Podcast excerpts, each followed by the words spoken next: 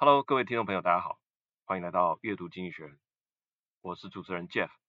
那么在每一集的阅读经济学人的这个 Podcast 里面呢，我们都会一起来看一则呃经济学人杂志的这个封面文章。好，那我们除了快速的去吸收它里面所要表达的这个大意之外呢，也从里面去吸收一些好用实用的表达方式或者是关键单字。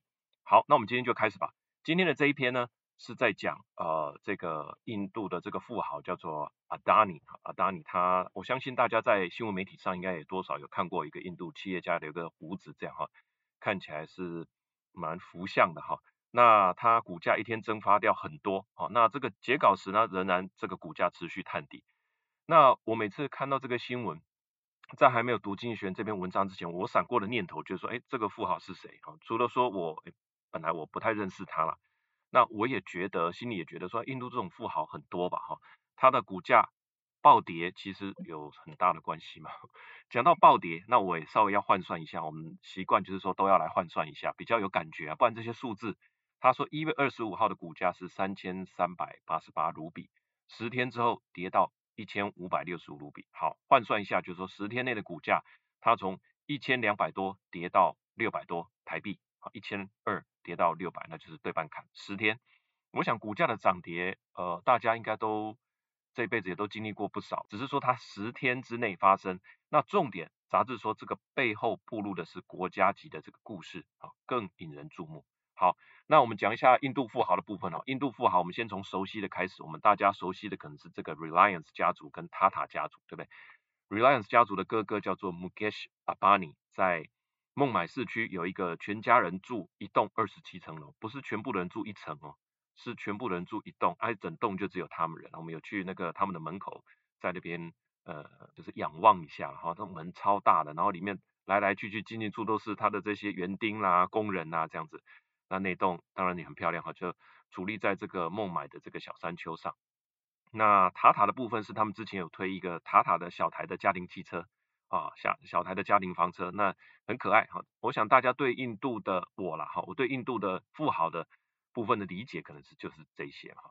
那看了这一篇，我才知道，原来这个跟莫迪政府的这个 Modi 哈，Narendra Modi 的这个建设大计是很有关系的。这位商人以及其他四位大咖都是有密切的关系。也就是说，这一位 Adani 他背后代表的，除了是莫迪政府的这个政商关系。同时也代表了这个印度的这个建设蓝图啊，那发生这样的事情，是不是就让这个集团受到很大的伤呢？那不确定啊，这个是在截稿前还是不确定的。但这就呼应到他这一期的封面设计，就是阿达尼在前哈，Modi 在后，那两个人自信的看向两边，代表的就是说阿达尼背后有这个 Modi 的支持嘛，这看似是完美的一个政商组合，对不对？但是它上面呢，它杂经济学人杂志处理的。画风是说有一点像胶带，我们粘在纸上或粘在这个，有点像我们每次买诶一周刊是近周刊的时候，都要把那个胶带撕掉，有没有？每次都不知道材质的关系还是怎么样，都会撕到它那个封面，你 就有点被撕起来的那个感觉啊，象征的就是说这种表面上看起来很棒的画面，现在也有点不再那么完美。好，那它的英文标题是 The Parable of Adani，啊、副标是说 The Humbling of Gautam Adani is a test for Indian capitalism。那后面一个。小标叫做 The biggest tycoon needs sternest scrutiny。好，这边的单字比较多哈。A, a parable 一开始 parable of Adani，parable 就是比喻的意思。圣经里面有很多很多比喻啊，浪子回头的比喻啊，什么芥菜籽的比喻，全部都是用这个字哈。The parable of something，那就是说有点像这个故事给世人的启示哈。The humbling，当然字面上就是说很使人谦逊的啊，这种形容词它是一个形容词，在这边指的就是被轻松击败的意思。那 The humbling of Gautam Adani。就是说他受到这个新登堡报告啊，那就那是一个嗯纽约的一个放空公司的一个报告所所击败了哈，轻松击败。那你可以把它看作这个 humbling 看作是 downfall 也可以，但好像没有那么严重。downfall 是它已经哈陨落了，那你说 setback 啊可能比较接近它的意思。那 stern s t e r n 是严厉的意思，它是说 the biggest tycoon needs sternest scrutiny 啊最严苛的什么呢？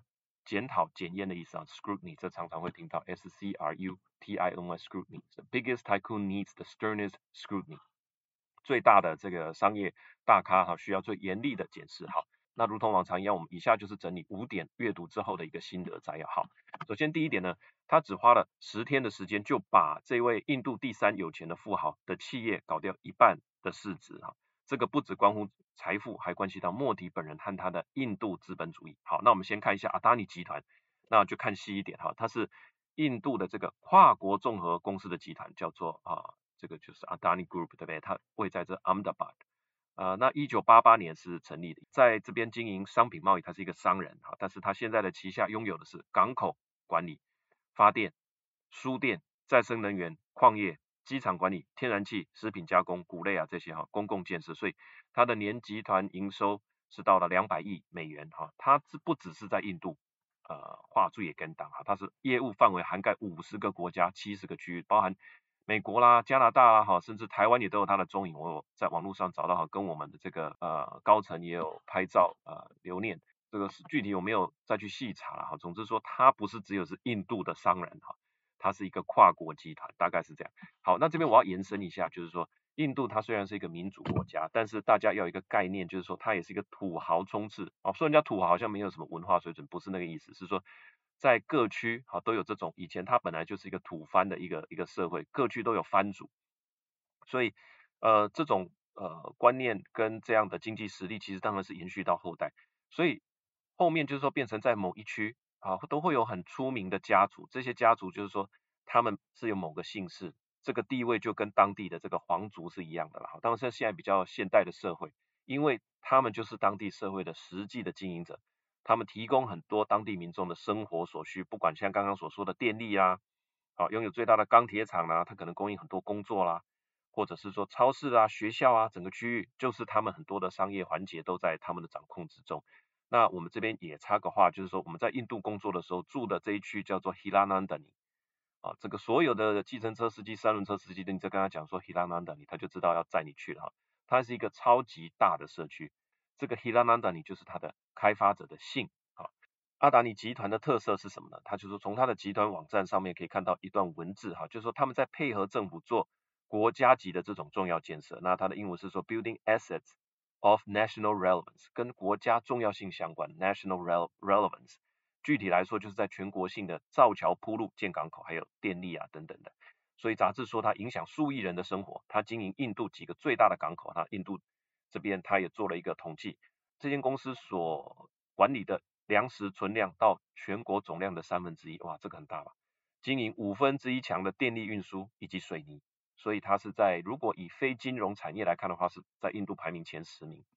所以这么大的一间企业，大家想一下，就是说执行起来国家级的这种建设，应该是很有制度的啊，应该是受到一流的会计师事务所所认证的财报吧？那加上这样子上达天听的一个企业，简单说。应该是 untouchable，对不对？怎么会说在七天内被一家十人左右的这个美国放空机构的一份报告，哦，就是书面的一份报告，那搞掉这个好大半的事。所以他第一段先跟你讲，阿达尼企业到底有多大，哦，让大家心里比较有一个概念，他在印度到底是扮演一个什么样的角色？哈，他内文是这样说的哈，It took a little over seven days for the corporate titan to be cut down to size. Only weeks ago, the Gautam Adani was the world's third richest man and self-proclaimed Rockefeller of India。好，所以我刚刚有说错了哈，这个是世界第三有钱，不是印度第三有钱，他是 Gautam Adani was the world's third richest man and the self-proclaimed Rockefeller of India. Then a short seller questioned his company's finance. Investors took fright and 100 billion in market value evaporate. The humbling in the market calls into question Mr. Adani's pharaonic ambition. It is also a political embarrassment for Narendra Modi, the Prime Minister of India and a close associate of Mr. Adani, and it confront Indian capitalism with its sternest test in years. 好，里面有几个跟文艺相关的关键单词哈，第一个就是这个 pharaonic，pharaoh 就是法老的意思哈，他是说他这个 ambition 哈被 challenge 对不对？他是说他这个野心是属于。超级无敌大的规模，像法老一样大的规模，所以我想慢慢透过杂志的解说，我们也大概了解说这个在印度的等级啊，达尼家族他所带来的建设是什么等级的，不只是有钱，而像法老一样的这种建设规模，pharaonic 啊，那我们可以说 pharaonic construction project 是超级无敌大的规模，这是一个形容法嘛哈，那我们就是要来贴近这种形容，我们就说哦原来是这么大，对不对？我们说大啊，到底多大？没有感觉。好，第二个 stern，好，stern 是严格严厉的意思，通通常后面是加 test 啊，scrutiny，这个文艺相关，就是说我们应该来检视，不是我们，好，在印度当局应该要给他最严格、最严厉的检视。那如果你这条路要走得远的话，印度的建设真的要实现的话，应该利用这个机会。所以第一段他大概解释了这个问题，哈，就是说它非常的大啊，那但是所以到底是出了什么问题？放空报告它到底写了什么？那这个杂志帮大家稍微整理一下，就是说一月二十四号的这一份 Hindenburg Research 公司所出的这个报告，他指控说 Adani 他们有成立另外一间位于摩里西斯的这个专责机构，专门来买卖自己集团公司的这个股票，哈，等于说来操控它的股价，哈。那摩里西斯也是一个小岛，它在马达加斯加。马达加斯加在非洲的右下方，那这个摩里西斯在马达加斯加的右下方是一个很小的一个岛，那等于说成立在这边，然后来操控我们自己公司的股价哈。那杂志对这份报告的内容其实他说的不多了哈，有空当然我们可以自己去看看新登堡的放空报告，我们也把连接放在这边。那我大概浏览一下，我们抓住一个概念，就是说如果一个公司集团里面股价啦、股票啊，很多都是交叉持股嘛，那它其实本来就有可以操纵的空间，那我们一起买嘛，那股价就上涨，所以。很多公司是拿股票去借款，质押借款。那如果你成立一个专责机构来操控自家的股价啊，基本上不受监管的这样来操控，那代表你的股价是操控出来的，对不对？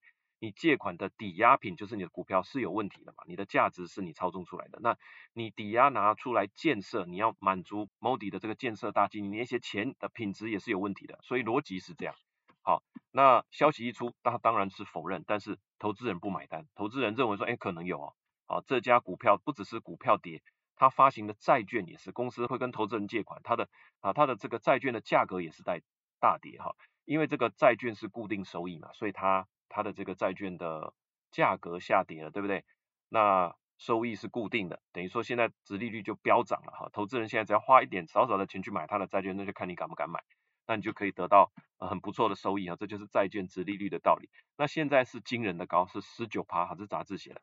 那我查了一下啊，美国的这个呃，垃圾债券的这个 yield rate 差不多是九趴八趴左右哈，所以现在是惊人的高了哈。好，那内文是这样说的：In a report published on January 24th, Hindenburg Research, an American short seller, alleged that opaque entities based in Mauritius linked to the Adani family were manipulating the group's stock price. Although Adani denied the claim, it did not convince investors. Share prices plunged. and financial plans were disrupted. Yields on bonds issued by the company have risen. Those of the group's renewable arm trade at an eye-watering 19%。好，这里面跟文艺相关的关键词有两个，第一个叫做 opaque，哦，O P A Q E，就是不透明的、不透光的、难以理解的。好，它就是说有一个 base in Mauritius，在这个非洲的摩里西斯岛的一个不透明的 entities，哈，专门在操控股价，那导致它的什么债券的殖利率 yields on bonds，就是债券的殖利率。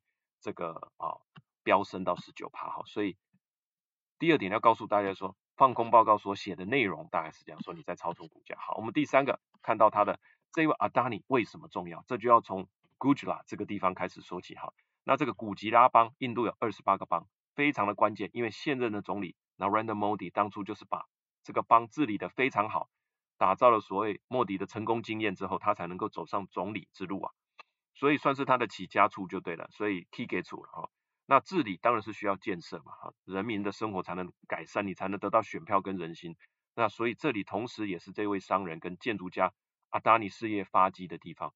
所以从二零零一年到二零一四年这个期间，就是他们合作无间来建设 g u j a 的一段日子。好，这个十年的时间呢，十几年是风风火火的过去了，摩迪就要上位了哈，他就要从这个 g u j a 去德里就任总理，对不对？他搭的是谁的飞机？他搭的就是阿达尼的飞机。好，那我也延伸一下，就是说，印度人除了刚刚所讲那个 last name，对不对？他也很重视这种象征意义。那你是谁挺的？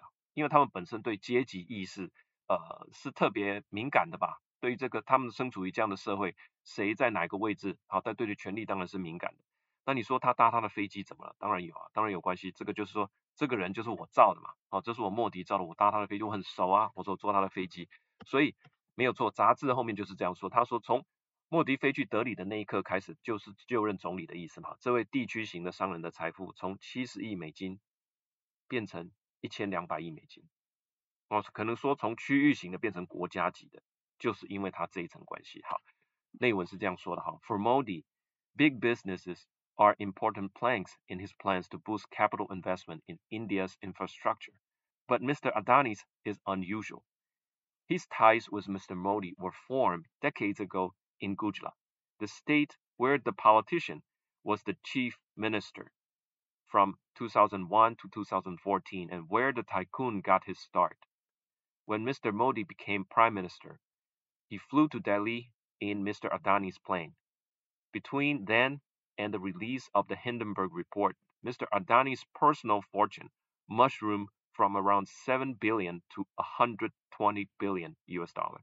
啊，里面有两个关键词，这个 Plank 就是木板，木板的意思哈。所以以前没有什么广告告示牌，就是用木板钉上去。假设我今天要做一个宣传，我要竞选，那我就拿几块木板哈，钉在一个垂直的这个木棍上哈，上面写字啊，那就是我的一个重要的一个。呃，正纲重要的条款，我重要的主张哈，所以他说他的 important plank，莫迪的这个 important plan 就是他的重要主张，就是要吸引私人投资啊，吸引国外投资来建设印度，这就是他重要的党纲，那重要的政政策就对了哈。第二个关键字是说他的财富从七个 billion 七十亿变成一百二十个 billion 一千两百亿。他用的字是 mushroom 哈，mushroom 当然就是快速扩张、快速繁衍的意思嘛，就像蘑菇啊、像这些羊菇啊这样的快速的繁衍出来，雨后春笋的涌现就是这个 mushroom 的意思。我觉得这个是形容的很好啊，当然他就是我不止做这个生意，我还做那个那个哈，做一堆生意，所以说他就是 mushroom 哈，他的财富也 mushroom。好，那第四点就是说 Modi 为什么需要 Adani 跟他的大财团，这一切跟呃莫迪的印度建设有关哈，全国的建设大计哈。那莫迪的经验是一个很重视建设，并且非常有执行力的一个一个团队哈。他把 Gujarat 这个成功经验，他放大到全国。那我想大家都耳熟能详，印度制造二零二五就是一个大胆而且扭转世人印象的一个大方向，这个很不容易嘛。大家一般以来的印象就是啊，印度人很会思辨啊，很会写软体，对不对？很多高管都是 CEO 都是印度人，但是你说要把它变成制造业啊，这个就是在莫迪的计划里面。那杂志说这个。美梦要成真，除了工厂你要可以吸引人家来盖以外，你的道路、桥梁、港口这些不能少吧？啊，那我们讲很简单的，那东西如果这个路况太差，哦，你东西这样运来震一震都坏了。很多高级精密的东西，你真的是震一震就坏了。电力供应也是一样，很多机器开机是一整年都不关机的，对不对？那你常常减工啦，常常又断电，哇，这个机台开开关关就坏了，好，这都很有可能。那我要延伸一下，就是说。其实，在台湾或者其他国家开车，路就是路，啊，它就是一个基础线设施，你不太会有一个特别的感觉说，哦，这个路好平哦，好顺哦。但是印度的情形是这样，他们的道路有非常多种，有国家级的高速公路叫做 National Highway，啊，这个是柏油路，那个没有问题。但是也有水泥做的路，整个地上是水泥铺起来的，啊，那也会有泥土路，所以你在孟买市区开来开去，你就要必须应对这种多变的路况。那反正。结局就是说，当你从印度回来台湾，假设你印度的时间待不是一两天哈，问几下导游就走了，你是真的在那边经营的时候，你回来台湾你会有一个非常深刻的感觉，哦，台湾的路好平哦，好顺。哦，哦所以杂志说，莫迪联合的几大集团，像是 Adani，还有之前提到的 Reliance、Tata、JSW 哈，这几个，这四个，那这几个集团。预计接下来的五年要投资两千五百亿美金在这个基础建设上面，这个就是莫迪的大计，跟他需要阿达尼这些商人、这些建设者的一个原因。哈，内文是这样说的：He 指的就是莫迪哈，He wants to make India a global manufacturing powerhouse. That cannot happen without good roads and reliable electricity. So big businesses have been cajoled to invest infrastructure to help develop local supply chains. Together. Together, Adani, Reliance Industry, Tata, and JSW, some of the India's biggest firms, plan to invest more than 250 billion over the next five years to eight years in infrastructure and emerging industry。里面的这个词就叫做 cajole，C-A-J-O-L-E，好，cajole 就是 被勾引、被吸引、被甜言蜜语诱骗。好，当然这边指的是说，那个莫迪一定是啊，我们这个很宏观的印度的蓝图嘛，哈，一定要支持我啊，等等，啊，这就是说被吸引来。啊，做这件事情，cajole to invest infrastructure，让这些商人都把钱投进来，哈，这个他是用 cajole 这个字。好，那第五点，最终啊，当你这件事情暴露了什么，还有他怎么解决？好，刚刚已经讲了，从呃 Modi 的角度，也从 Adani 这件事情受受创的角度，都大概都讲了。所以回到 Adani，杂志说铺露了一个重点，这个事件铺露了一个重点，Modi 会钦点这些财团来建设国家的这个做法，一直以来大家也觉得，哎，这个好像多少也是有一些风险，但是大家会选择忽略嘛，因为这个大到不能倒了，对不对？好，那我想这边他所说的是说，国家级的建设需要钱，对不对？这些钱都是天文数字。那有钱人的思维基本上啊，啊，他就是尽量用别人的钱嘛，哈，借钱来建设，借钱来投资。那我这么有品牌，别人有钱要借我，干嘛不借啊？所以都是借钱。那借钱就需要一个担保品。这就回到我们刚刚一开始讲的，如果你这个担保品的品质跟价格是有问题的，那你的 credit 会不会被打折？会。那你已经答应目的要做的那些建设，你已经呃股也都搞爆了，那你现在你的钱后续会不会出问题？你会不会成为烂尾？这是有可能的。好，那这边就开始杂志要慢慢讲到一个结论哈，就是说，the strategy of picking winner was always fraught with risks. However, and Mr. Adani's wall offer a warning of what can go wrong. A policy of expediting licenses favoritism. Another danger is that the winner you pick might not fulfill his promises. Adani's group said it has enough cash to complete all of its projects that are under construction, but its model of frenetic Debt fuel expansion is now surely less tenable。好，这边有几个关键词哈，fraud with risk。他说这种钦点财团来做建设的，一直以来都是 fraud 是伴随、充满的意思哈。他说比 fraud with 啊 fraud with risk 就是伴随着，一直以来都伴随着一些风险。第二个关键词就是这个这个 model 叫做 frenetic，就是疯狂的意思，狂热的。好，它表示它的建设真的是哇如火如荼啊哈。红红火火的到处建设这样子，这个叫做 fanatic。那 fanatic 的后面的那个字是什么？debt fuel，debt 是债券嘛，fuel 是燃料，debt fuel 就是说全部都是举债来的。你疯狂的建设，然后又全部是举债啊，其实这个也不陌生了哈，多国家的里面的建设都是这样。那会不会出问题？哎，今天的一份报告就证明你出问题了，也代表摩迪的大计啊这种做法，哎，你有可能会面临一些挑战哦。好，好，那我想最后呃。他杂志也是有最后讲出一个结论哈，就是说如果解法是什么，那我们讲一下它的解法。那我们再讲说一个社会的这个 fabrics 很重要，就是社会的网络很重要，有不同的声音也很重要，不管是网络社群啦、第四台媒体啦，各种监督的力量都是监督政府施政的重要力量。政府里面的司法啦、立法啦、好行政权的这互相制衡，这个觉得都 checks and balances 好，一直都是非常重要的。那杂志这边讲的就是说。一个印度的一个纽约的公司去报一家印度上市公司，他们股票还没有在美国上市，所以纽约的公司去爆料印度的一个上市公司，印度的监管机构看不到吗？新闻机构看不到，投资社群也没有办法看到吗？看不到还是说看到了选择忽略，不敢报道？好，那杂志有说，莫迪是很强势的一个领导人，他削弱了法院和警察的职权。那这位阿达尼不是省油的灯，他买了这个 NDTV 是很大咖的印度很大的媒体，所以。我想没有人敢得罪这样的人啊。那最后经济学人说，如果印度要继续创造繁荣，这种机构指的是这些社会不同的组织，刚刚所讲的这种 institution 哈，就所有的媒体也好，或者政府之间不同的机构也好，它的职权必须得到彰显，就是跟他们的基础建设啦、桥啦、道路这些一样重要。一个通透的政府，而不是这种密不透风的政商混合体，是对印度接下来的发展非常重要的哈。那我们就看一下它最后算是结论的部分了哈。结论部分它就是说，license Raj to silence Raj。我先解释一下这个，Raj 就是他们一般的人嘛哈。他授权呃这个某某人来把另外的其他人让他 silence 哈。The Modi years have in many ways eroded India's checks and balances. His government has steadily undermined the independence of the courts and the and the police. The media are mostly too cowardly to investigate the mighty as they once did. Few Indian newspapers would have touched the story of Mr. Adani if this American firm did not ask tough questions first. Mr. Adani himself recently bought NDTV, a news channel that was once critical of the government. For India to prosper, its institutions will in the long run be just as important as its infrastructure. Indians benefit from clean power and level roads. To be sure, they also need clean government and a level playing field。好，这边几个关键是 checks and balance，就是制约跟平衡嘛，哈，这个大家大概都知道。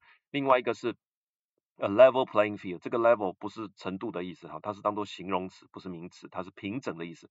常常会听到 a level playing field，就是公平的竞争环境哈。因为这个 playing field 是歪的嘛，比如说足球好了，假设超维场地是往我这边斜，那你怎么踢都会进我的门啊，你不用踢球就会滚进去，这就不对了哈。所以是 level playing field，那这个也常常见。好，最后。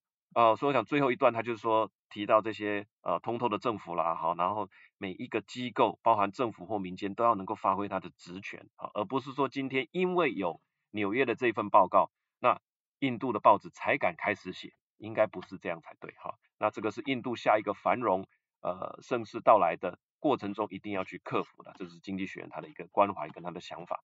好，最后我的一点想法哈，也贡献一下，就是说对老板来讲，我要建设，我要政绩。我要绩效，谁能够帮到我，我就会给他机会。我觉得我看到的是一个这种上下帮忙的关系，这样的逻辑，不管你是在政坛啊，在商场啊，哈，从国际局势到一点小小个人的升迁，哈，可能都一样适用。就是说，我们要尽量找到我们对于别人的价值是什么。好，那这个你说阵前将了哈，马前卒，我觉得其实都是反映出社会的一个运作的一个原理啊，一点小小的想法。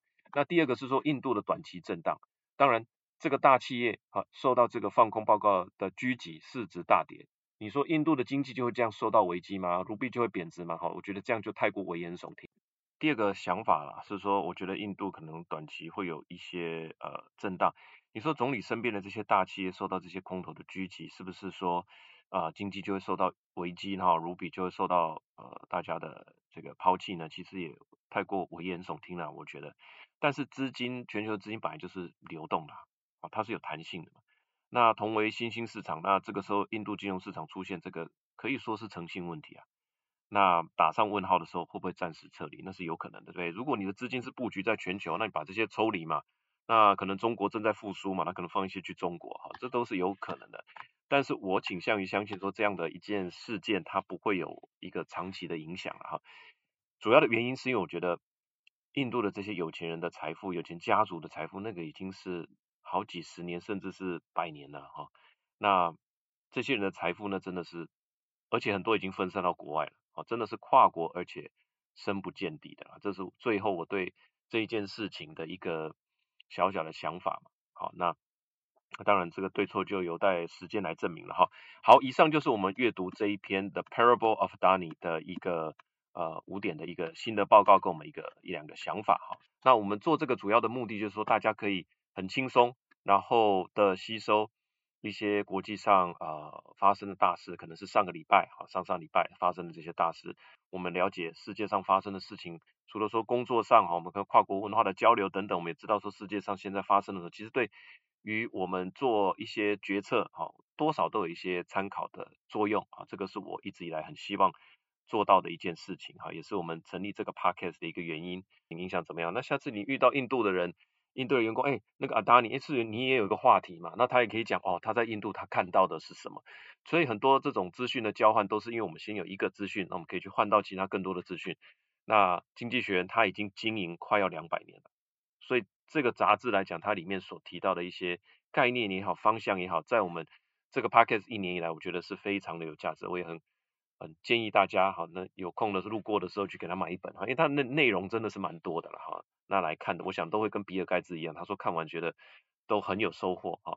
那这边纯粹是做一个心得的分享，我们也会把里面这些字啊再搭一些例句，好，那我们有提供一个文本的哈，不只是逐字稿，我们里面的像这样子的一个 podcast 里面呢，准备的过程里面，我们其实就要去参考很多资料，比方说新登堡的报告，比方说呃美国的这个乐色债券 yield 到底是多少，哈，还有这莫迪的这个。古吉拉邦的奇迹等等，印度制造二零二五等等，还有阿达尼他到底拥有几个港口？哈，什么是 JSW 集团？我们所查证过程的一些延伸资料，我们都把连结跟他大概的意思把它列出来。所以这一份文稿里面大概就会有我们的逐字稿。好，那我们有机会会配一些图片啊、像上一集那个有一个这个 road trip 的图片嘛，哈，那那那都要看每一集的哈，不见得每一集都会有图片。那接下来是哎，刚刚讲英文的例句嘛，啊，那。我们啊这些单词它使用的时机等等啊，还有诶一个我们查证过程的一些资料的延伸哈，大概这个就是我们的重点笔记。重点笔记的部分就是呃，如果你觉得对你会有帮助啊，那欢迎到我们的连接在泽泽这边，我们有一个专栏那就是每个月我们会有四次，那会寄到你的信箱，OK。